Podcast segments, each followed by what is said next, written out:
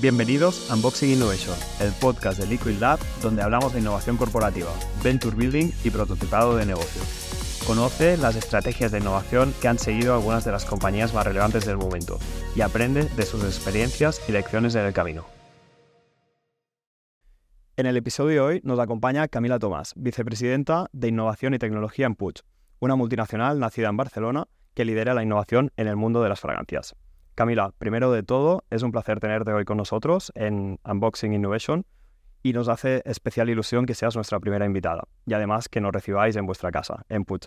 Así que muchas gracias Camila y bienvenida. Gracias Mark, es un placer. Primero de todo, hablemos de ti. Nos gustaría que nos explicaras con tus propias palabras quién es Camila Tomás y cómo te metiste en el mundo de la innovación y de las fragancias. Soy responsable de innovación y tecnología uh, en Puch y me centro mucho en tecnologías disruptivas en la categoría. Entonces, me hace gracia la pregunta de cómo llegas a la innovación, porque ahora el tema de innovación está muy de moda y hay muchos roles que han aparecido en los últimos cinco años de gestor de innovación. Pero es cierto que el hacer cosas diferentes o utilizar tecnología para solucionar problemas se ha hecho desde hace mucho tiempo. Y entonces, aunque no tenía rol específicamente eh, que tuviera la etiqueta de innovación, sí que he trabajado en el pasado en roles o en funciones que han usado tecnología para inventar cosas. Por ejemplo, al inicio de mi carrera tomé un sabático de la multinacional donde trabajaba, Procter Gamble, para crear una startup que usaba tecnología para solucionar un problema prevalente que no sabíamos solucionar hasta que nuevas tecnologías lo hicieron posible. En ese momento era cómo llegar a mujeres que eh, tenían entre 25 y 35 años, trabajadoras que miraban un poco la televisión con mensajes personalizados. Esto parece hoy una pregunta muy banal porque tenemos la tecnología que lo permite, pero en esa época no existía. Entonces, e, el uso de herramientas para solucionar dilemas de forma diferente es algo que ha estado siempre mm, cruzándose en mi camino. Es una forma de ver el mundo, una intuición de que hay nuevas herramientas que solucionan problemas atascados. Lo que pasa es que hay roles que son más espectaculares desde el punto de vista de innovación disruptiva. Y este nuevo rol que tengo desde el 2018 en Puch que se centra en la responsabilidad de tecnologías disruptivas, obviamente se, centra mucho en la innovación, pero fundamentalmente es el uso de cualquier herramienta que solucione un dilema o cree una oportunidad de una forma que no se ha hecho antes. Y eso es una forma de ver los desafíos que va más allá de la etiqueta de ser responsable de innovación. Y relacionado ya vinculando un poco tu carrera con Puch, cuéntanos un poco qué, es Puch y qué, estáis haciendo ahora mismo para liderar la innovación, para que la gente también entienda un poco qué, es lo que hace que Puch esté liderando ese campo. No, voy a hacer una distinción en Puch. Bueno, Puch es una empresa ah, familiar de casi 110 años de historia. que a lo largo de su trayectoria ha estado muy centrada en perfumería, ha expandido en años recientes también otras categorías en el mundo de la belleza y el lujo, como eh, productos de belleza o productos cosméticos. Y en los últimos 15 años es la empresa en el mundo de perfumería que ha crecido más y ha liderado realmente em, el crecimiento en todos los países. Es una empresa extremadamente creativa. Y creatividad e innovación van muy de la mano, pero son cosas diferentes. Seguro que muchos de nuestros oyentes conocen productos estrella de Puig como One Million de Paco Rabanne, Good Girl de Carolina Herrera, Phantom de Paco Rabanne. Productos muy disruptivos a nivel ah, de diseño de producto. ¿eh? Objetos que se salen de lo normal, que llaman muchísimo la atención y que son éxitos de mercado increíbles. Entonces, Puig tiene una tradición o una trayectoria extraordinaria en reinventar la perfumería desde un punto de vista de producto. Además, ha tenido la valentía o la flexibilidad de atacar temas de categoría, lo cual en el mundo del lujo, que está dominado por empresas francófonas, es en sí ya un gran desafío, que es por qué desarrollar innovaciones al servicio de la categoría, porque ayudar a un competidor.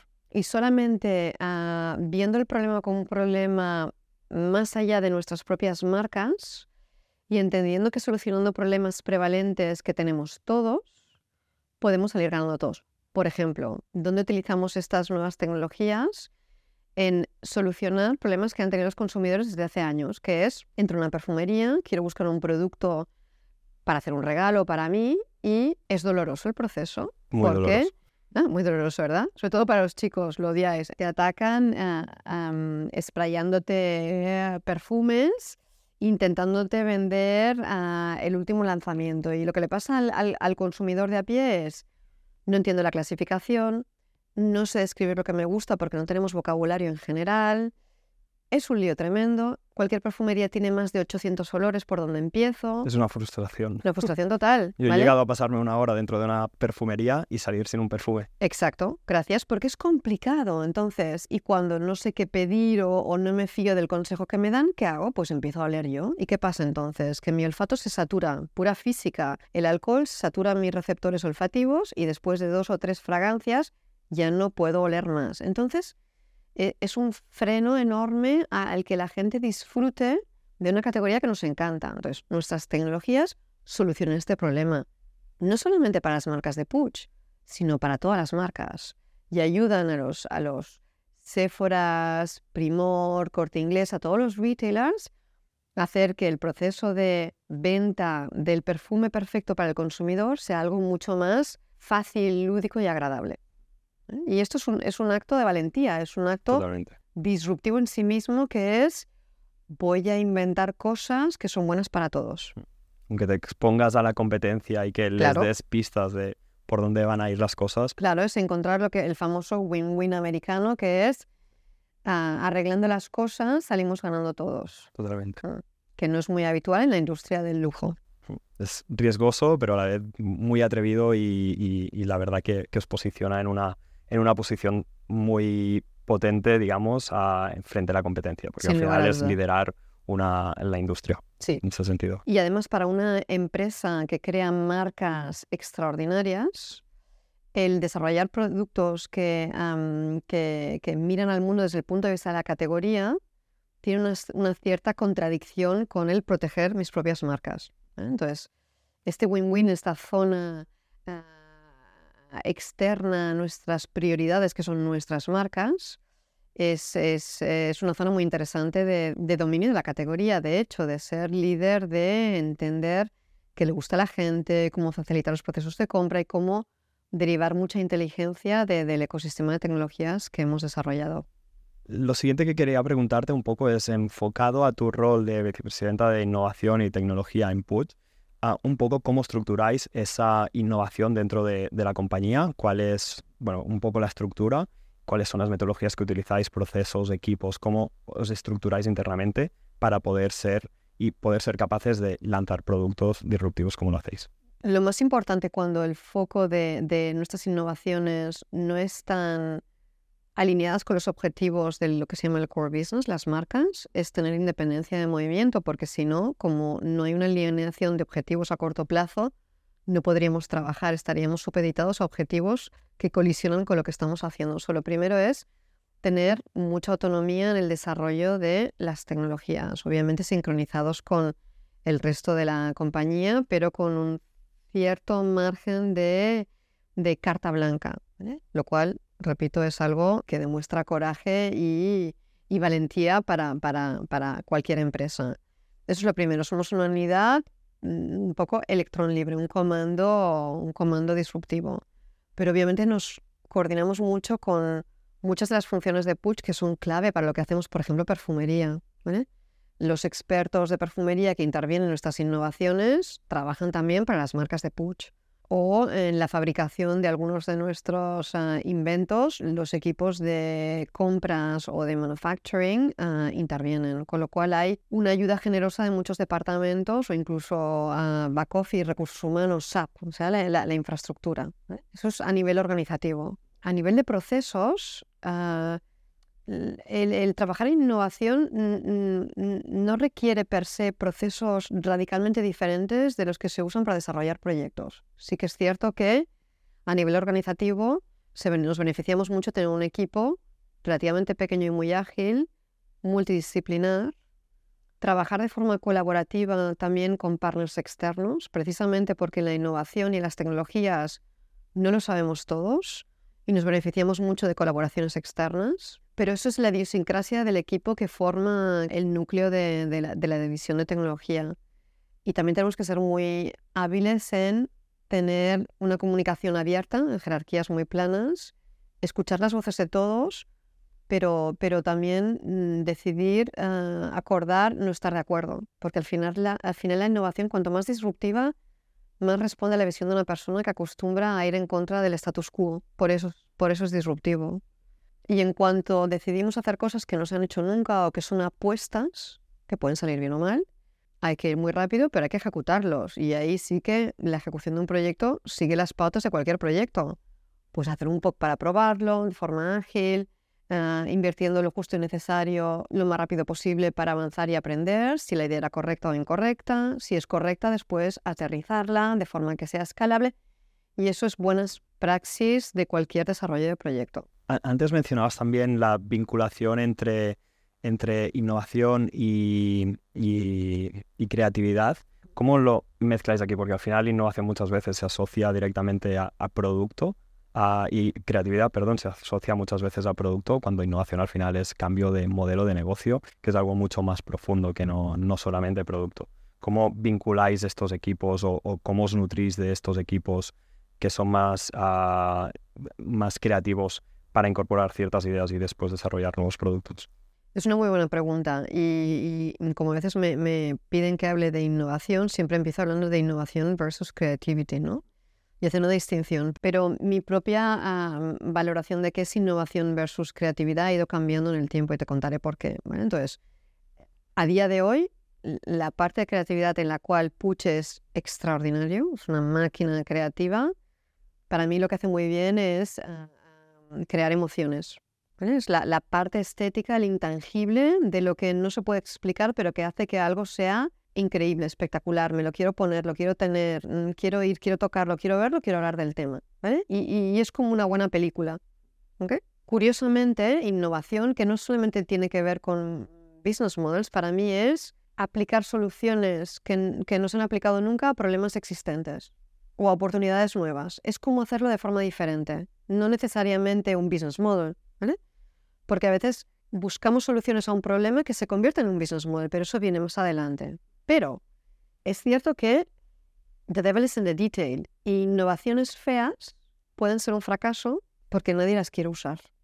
Entonces, por ejemplo, nos inventamos la visualización del perfume para resolver un problema muy concreto de un proyecto de tecnología que estábamos desarrollando con Bosch Siemens, que era cómo ayudar a la gente a componer su propio perfume. Como era tan complicado y nadie tiene vocabulario y era un lío, decidimos crear un vocabulario visual donde la gente pudiera ver real time a qué huelen las cosas o las mezclas de cosas. ¿Ok?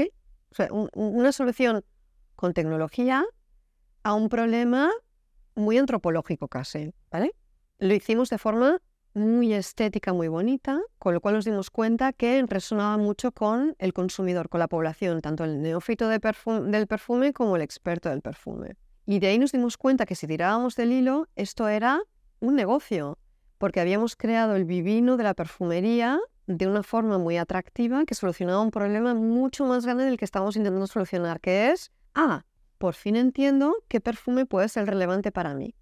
Y eso se convierte después en un business model. Pero el inicio de la innovación no era un business model. Y el éxito de la innovación es que era no solamente muy pertinente, muy bien pensado, pero que era muy bonito. Y ese es el intangible de la creatividad.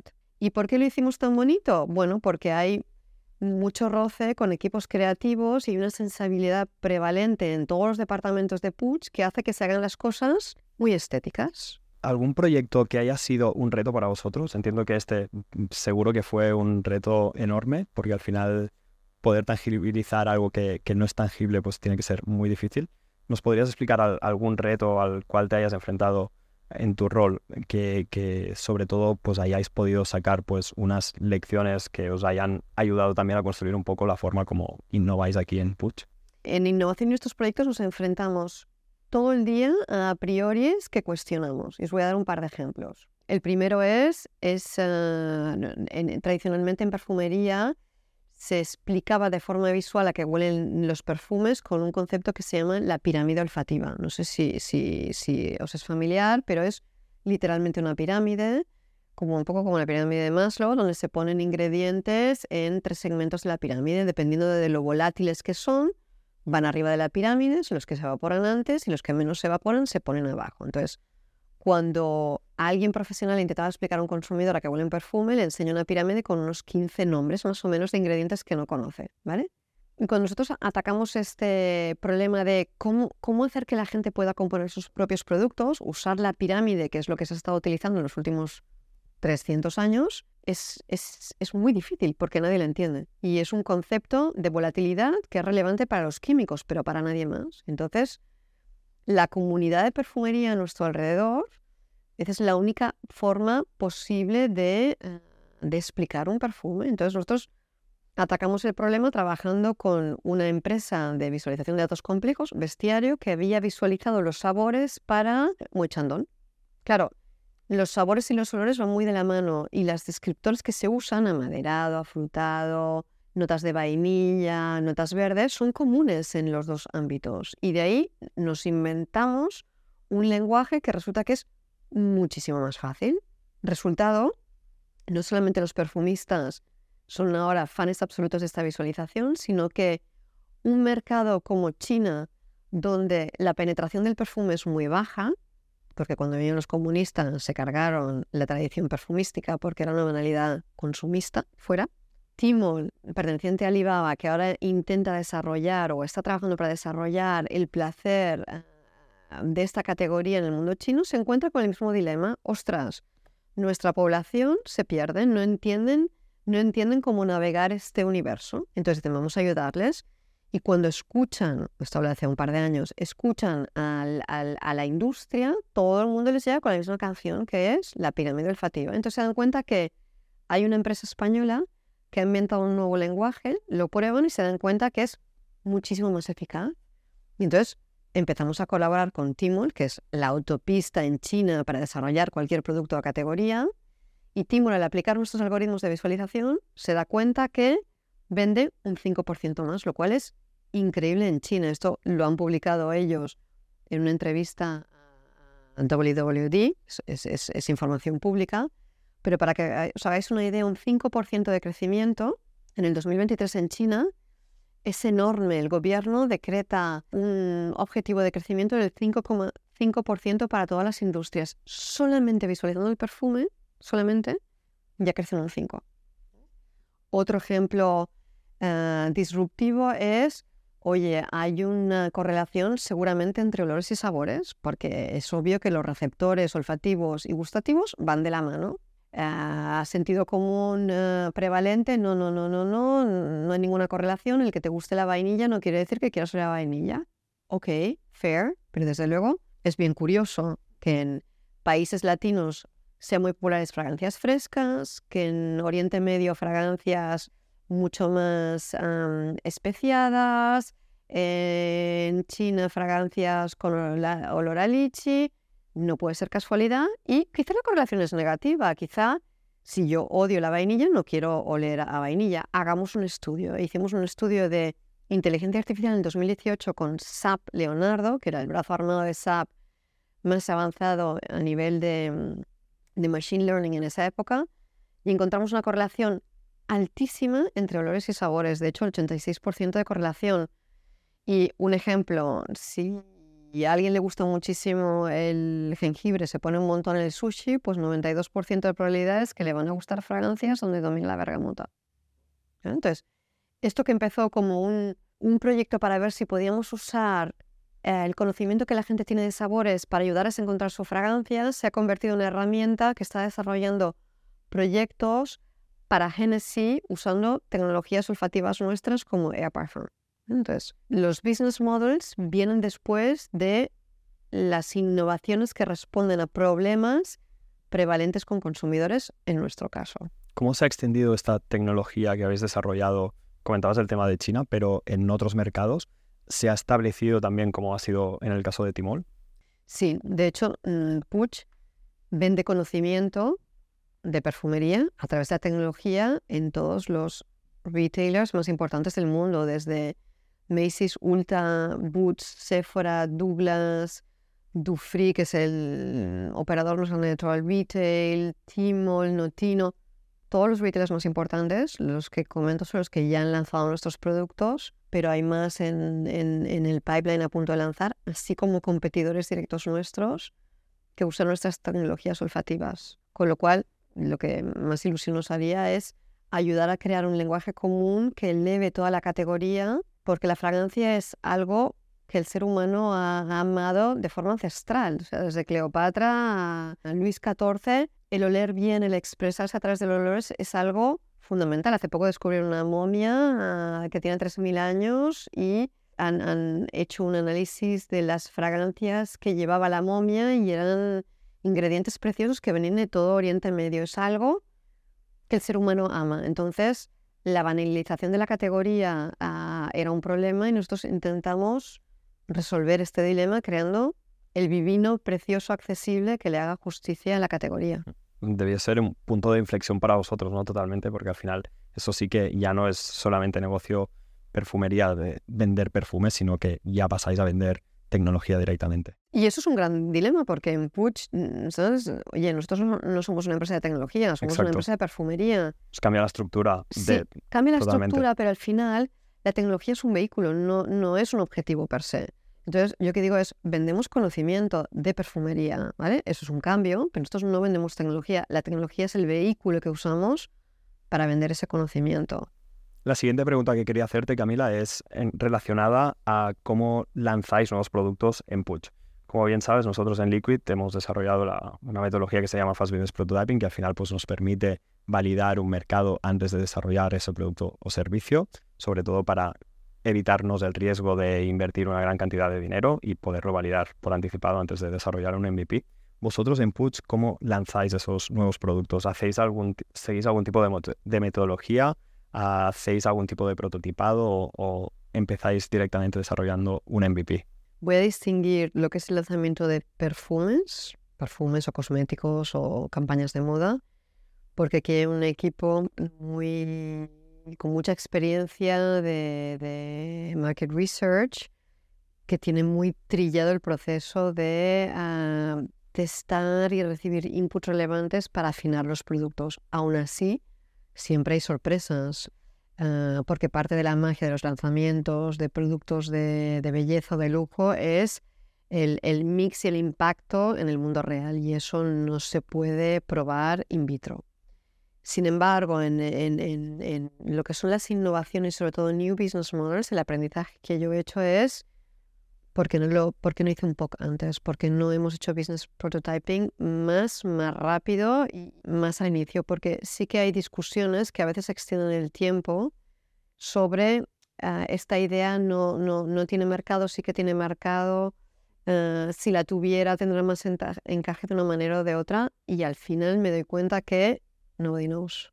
Al final, no ha habido un POC en el cual yo no me haya sorprendido el resultado, a mejor o a peor, o en las conclusiones que hemos sacado. Y creo que es muy bueno ser humilde en entender que, que, nadie tiene el, conocimiento absoluto y que ganamos más invirtiendo rápidamente en POCs que nos dan visibilidad Ah, eh, en vez de discutir sobre el tema durante meses. Entonces, nosotros hemos aprendido mucho y soy fan total de la metodología de Fast Business Prototyping. Pero al final os dan datos que os permiten tomar decisiones de alguna forma y también reduces muy rápidamente todo el tiempo que podemos estar desarrollando un producto o un servicio. Puede pasar un año o dos años.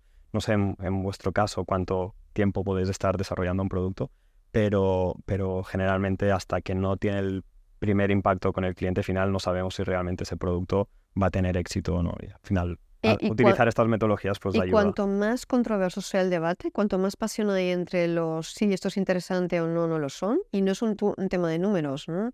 El uno puede tener la razón versus los nueve que dicen que no, más interesante es hacer un poco.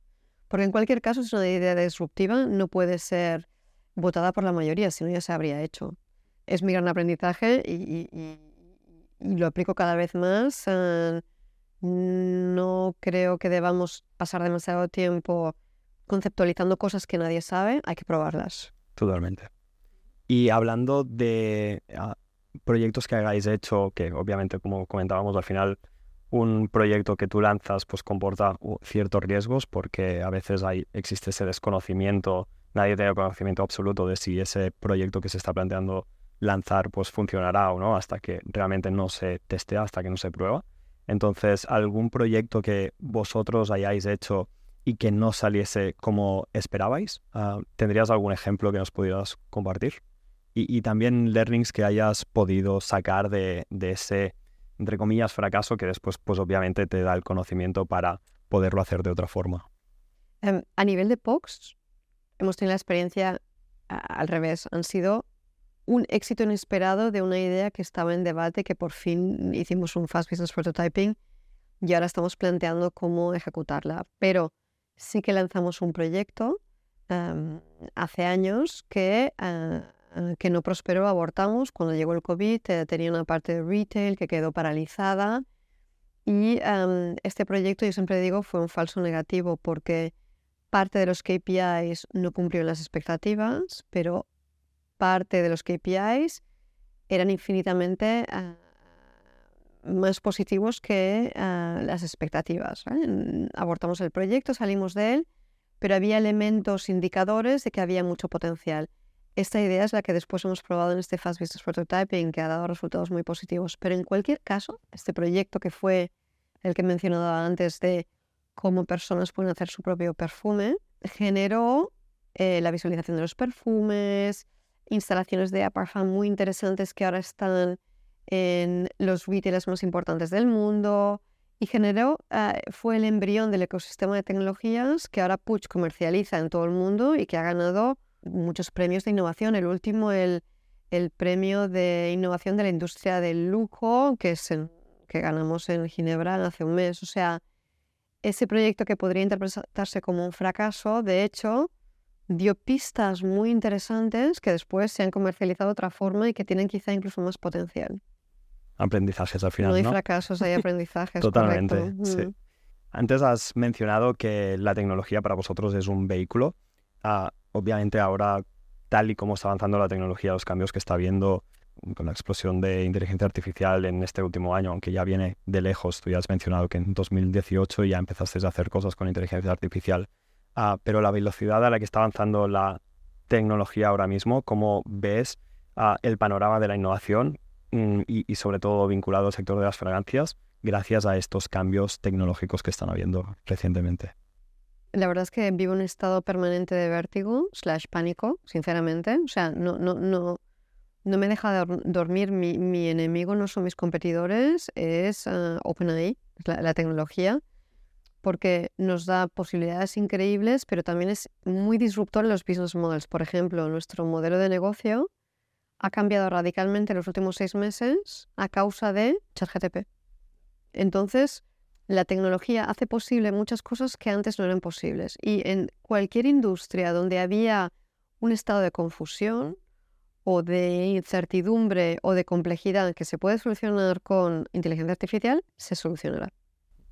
Al final no ha cambiado solamente la industria de la perfumería, sino que muchas industrias. Y en la industria de perfumería, lo que, lo que ayer era un problema o una oportunidad, véase eh, no sé qué perfume regalar porque no entiendo la categoría, no sé lo que le gusta, no quiero leer como todo el mundo, pero no me quiero gastar eh, mil euros para que me hagan mi perfume, ahora es posible. Relaciones entre eh, olores incluso y salud mental. Estamos trabajando con el Hospital de San Pablo para calificar o validar EAPAHAM como una herramienta de detección precoz de enfermedades neurodegenerativas abre tantas posibilidades que expanden el mundo de las fragancias y los olores más allá de me compro un perfume, eh, que la pregunta es cómo las incorporamos, cómo nos aseguramos de que entendemos los peligros y las oportunidades que nos traen a todos los niveles y cómo se convierte en una oportunidad y no en, un, en una amenaza.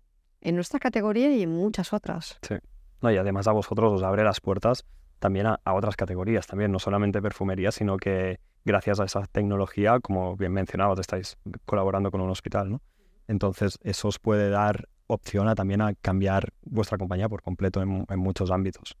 Pasa que, por ejemplo, la colaboración que hacemos con el mundo médico para usar AirParfum en, en, el campo de, la detección precoz, mm, AirParfum es un hardware, es una máquina. Y ahí hubo ah, una innovación de un equipo pequeñito en Sevilla, Armando Medina, un, un- un inventor, y esta máquina no va relacionada con la inteligencia artificial, pero es disruptiva. Entonces, cuando hay hardware disruptivo y hay software que hace posible lo imposible, la disrupción es exponencial. Totalmente. Entonces, Y hablando de tecnología, tenemos esta máquina aquí al, al lado. ¿Nos explicas un poquito qué es?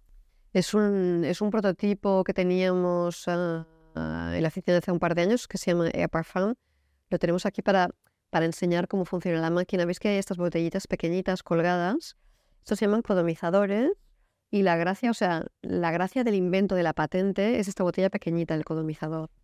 Y lo que hace el codomizador es coge un perfume, un perfume normal y corriente de cualquier botella o cualquier solución alcohólica, véase una ginebra, y permite expulsar las moléculas olfativas de, esa solución alcohólica eh, con micropartículas, lo cual no satura el olfato. Quiere decir que yo puedo usar Air Parfum para oler 100 fragancias, 100 olores uno detrás de otro. ¿Eh? Un poco la frustración que te hablaba antes, ¿no? De entrar en una perfumería, Exacto. estarte una hora y sin cobrarla. Lo cual parece interesante, pues ah, pues qué bien, pues mira, puedo oler 100 perfumes y elegir el que me gusta, pero tenemos aplicaciones, por ejemplo, tenemos una instalación en el Museo del Prado en la cual puedo oler un cuadro, ¿vale? ¿Y por qué esta máquina está en el Museo del Prado? Porque no se puede sprayar nada húmedo al lado de una pintura del siglo XVII de Rubens porque se daña, se daña, se daña el cuadro. Pero esta tecnología expulsa micropartículas que no tienen, eh, no tienen humedad alguna, con lo cual no satura el ambiente y no daña los cuadros. Lo cual, la aplicación de una máquina que se pensó para perfumerías está en museos para acercar a, los visitantes la cultura, está en aeropuertos para que eh, los viajeros puedan hacer catas de coñacs de Hennessy que valen 500 euros. ¿Cuál elijo? Hay cinco sabores. ¿Cuál elijo? No puedo probarlo, no puedo ver la botella y echar un traguito, pero puedo oler las notas dominantes de cada uno de los, ah, de los ah, alcoholes. Estuvimos en el Mobile World Congress acercando la ciudadanía a los olores de Barcelona. Ah, estamos planteando usar estas, esta, esta tecnología para exploraciones médicas o rehabilitación del sentido del olfato. O sea, el problema de la innovación es que si tiramos del hilo tiene muchas aplicaciones y es donde frenamos y donde nos centramos. Y quería preguntarte, ¿cómo disteis con una tecnología como esta? Es una muy buena pregunta y es una anécdota real. Entonces, la inventó una empresa pequeñita que se llamaba Air Parfum, basada en Sevilla, que estaba intentando solucionar ah, el dar a probar ah, los sabores de cigarrillos electrónicos cuando estuvieron muy de modas en sus tiendas. No estaba Ah, ni vinculada a la No perfumería. estaba vinculada a la perfumería. Y entonces, muy ingenioso el inventor, Armando, dio con eh, la solución para coger las bases alcohólicas de los sabores de los cigarrillos electrónicos y expulsarlo y olerlo. Y, y- y parte del equipo dijo, hombre, esto no estaría muy bien para perfumería. Y aterrizaron en Barcelona, donde eh, fue un flechazo a primera vista con Puig. Ah, y se creó, un- se creó, bueno, Puig invirtió en esa startup y más adelante adquirió la compañía. Una casualidad, totalmente. Sí, una casualidad y, y- y la astucia de una empresa que sabe mucho de perfumería porque a Parfum le salieron muchos novios eh, muy potentes, competidores nuestros o grandes casas de fragancias Ya. o incluso retailers, pero ah, bueno, la, la- la relación personal y, la visión compartida con Puig hizo que eh, se casaran con nosotros o nosotros con ellos. Y ya también para ir ah, cerrando un poco, quería pedirte, bueno, si nos puedes dar, por ejemplo, algún consejo que le pudieras dar pues, a empresas que, que se están planteando pues, modelos de negocio disruptivos o lanzar productos o servicios que sean disruptivos respecto a lo que están haciendo ahora y que obviamente van a tener pues, un, un hecho diferenciador dentro de la compañía. ¿Qué les recomendarías? ¿Qué consejos les darías en base a tu experiencia y sobre todo en base a tu experiencia como el rol que tienes en Puig de vicepresidenta de Innovación y Tecnología. En cualquiera de los dos casos, perseverancia, que es una combinación de paciencia y foco a, a una visión a largo plazo. Si son proyectos de disrupción dentro de una empresa consolidada, una multinacional, una empresa grande, por definición la disrupción si se sale del, core business, genera anticuerpos. Es normal, porque consume recursos que podrían ir al core business. Esto está muy bien documentado, pasa en todas partes. No que ya tenía el iPhone y no lo sacó. Mm, hay muy buenas ideas que no florecen porque no son parte de las prioridades del core business a corto plazo. Con lo cual allí hay que tener, conseguir un espacio de autonomía, porque si no es imposible, y luego tener, encontrar el win-win, porque el hacer cosas que no son parte del core business benefician el core business ah, también. O sea, hay un, hay un ejercicio de diplomacia a largo plazo muy importante. Si es una startup que lo que hace es disrupción, mi consejo aquí sería, ojo con los novios fáciles, porque es muy fácil cuando, cuando una empresa está innovando y hay, un, y un cierto fine-tuning a lo largo del proceso, un paso adelante, dos atrás, tres adelante, uno atrás, que mmm, products de lo que estoy haciendo ya pueden comercializarse. Y entonces me distraiga y empiece a vender lo que ya tengo aquí y, y desatender la visión a largo plazo. Y dejes de ser disruptivo. Exacto. Una empresa que hace una plataforma para contratar a personas freelancers en otros países, ¿vale?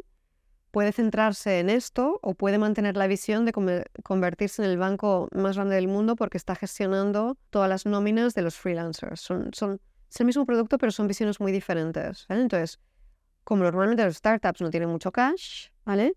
Ah, es fácil y muy tentador el intentar vender parte de la tecnología de la solución a partners que son a lo largo del camino que lo quieren ya. Y, entonces desatender la oportunidad real que está un poquito más lejos. Es balancear el la supervivencia con suficiente cash versus la visión a largo plazo. Y cuando mencionabas ah, dentro de una gran corporación donde puedes encontrar muchas barreras, muchos anticuerpos por el día a día de la compañía porque las prioridades son otras, ¿qué, recomendarías hacer? Ah, ¿Cómo crearías ese paréntesis dentro de la propia compañía para que pues, los equipos que estén involucrados pues, en determinados proyectos más innovadores pues, tengan la cierta, cierta independencia para poder lanzar ese tipo de proyectos. Mira, yo tengo mucha suerte porque en Puch tenemos esa burbuja de, autonomía. Es, algo que es difícil de crear desde abajo, tiene que estar alineado con la visión de, de la empresa. Una empresa que quiera innovar de forma disruptiva tiene que crear un espacio para que eso pase y tiene que venir desde arriba. Pero en todos los foros de innovación, cuando me encuentro con colegas homónimos míos, la, la, la, discusión o las historias siempre son las mismas. Es la gestión de, de, esa tensión entre, oye, ¿qué estamos haciendo? Esto no me sirve para nada. Versus plantar semillas en campos adyacentes, porque lo que se llama los blue oceans, ¿no? las oportunidades que están fuera de nuestro punto de mira, están fuera de nuestro punto de mira, por definición. Entonces, tiene que venir desde arriba, o sea, hay que negociar, hay que acordar ese ese, ese espacio independiente y el área de intersección. Sí, compartir esa visión con la dirección de la compañía para ir todos alineados. Y ahí es donde Puch ha sido muy valiente y bueno, se ha convertido en líder de la, la disrupción y la innovación ah, tecnológica en el mundo olfativo. Y ya para terminar, queríamos pedirte una pregunta que parece un poco típica en, en los podcasts, pero que nos hace gracia pues, conocer un poco tu opinión también si nos pudieras recomendar pues algún libro, algún podcast o alguna cosa que tú creas que pueda ser inspiradora, no solamente para, para otras personas, sino también para compañías, para poder pues después inspirarse un poco y, ser más disruptivos en, en, su día a día. Es una muy buena pregunta y, yo me guío también mucho por podcasts o libros que me recomiendan gente que sigo, por ejemplo, en LinkedIn pero mm, tengo varias fuentes de inspiración que me gustaría compartir. Eh, la primera son libros que mm, no son necesariamente de modelos de negocio e innovación, pero que han sido muy inspiradores para proyectos que hacemos. Y, por ejemplo, eh, el último es The Brain That Changes Itself, em, de Norman Dodge, que es, es de, neurociencia, de hecho. Y como lo que hacemos de, a nivel de innovación olfativa tiene mucho que ver con la percepción del cerebro del ser humano con, con, los olores, pues ha habido capítulos aquí muy interesantes o neurogastronomía de Gordon Shepard, muy interesante. Luego hay biografías muy interesantes de gente muy innovadora. desde Barack Obama a Leonardo da Vinci. No tiene nada que ver con la innovación que hacemos. Y con la época actual ni también. la época ni los problemas, pero repito, la innovación es solucionar problemas de forma diferente y muchos políticos se encuentran con situaciones que nunca se han encontrado antes y la forma de atacar el problema de la gestión de los equipos y los inputs es siempre muy inspiradora, ¿vale? Y luego en Barcelona tenemos suerte de tener, en Barcelona, en España, muchos foros que están potenciando la innovación a mano. Por ejemplo, eh, el podcast de Product Hackers, ¿vale? Donde perfiles pues, pues muy diferentes, pues por ejemplo, Vicente Martí de Wizard Partners, que habla de categorías totalmente diferentes, pues es muy interesante y, y enriquecedora. O el Corporate Entrepreneurs Club, donde hace poco escuché a Francisco Muñoz, el, el CEO de Cuatro Casas, una empresa que ha sido nombrada por el Financial Times como la empresa más innovadora de Europa. O sea, increíble, un bufete de abogados. Y cuando le escuché hablar de cómo están incorporando ChatGTP, me pareció increíble. ¿eh? Me dan ganas de hacer un contrato con ellos. o a Change to Grow, um, donde escuché a Ángel Simón, presidente de Akbar, no era consciente de el nivel de innovación y tecnología de esta empresa del agua, que es un referente a nivel mundial. Entonces, estamos rodeados de uh, think tanks o organizaciones uh, muy interesantes que aglutinan los que ahora llevamos la etiqueta de innovación y lo cual es genial, ¿vale? O Liquid Lab, otros, otro, otros que tanto, que la verdad Gracias. son un equipo fantástico, muy innovador y, y, y que transciende categorías o iniciativas, con lo cual un lujo. Perfecto. Pues, ah, y quería, antes de acabar, queríamos darte esto, que es un libro que hemos escrito nosotros, um, que se llama Innovation in the Digital Age. Es más que un libro, al final es un manual un poco y, y es un poco nuestra visión de cómo nosotros vemos la innovación corporativa, cómo vemos el, el venture building y básicamente cómo nosotros ayudamos sobre todo a las compañías a lanzar pues nuevos proyectos, nuevos servicios y a desarrollarlos en el mercado. Viniendo de vosotros, una lectura obligatoria, me parece lo más. O sea, va a mi besilla de noche, seguro.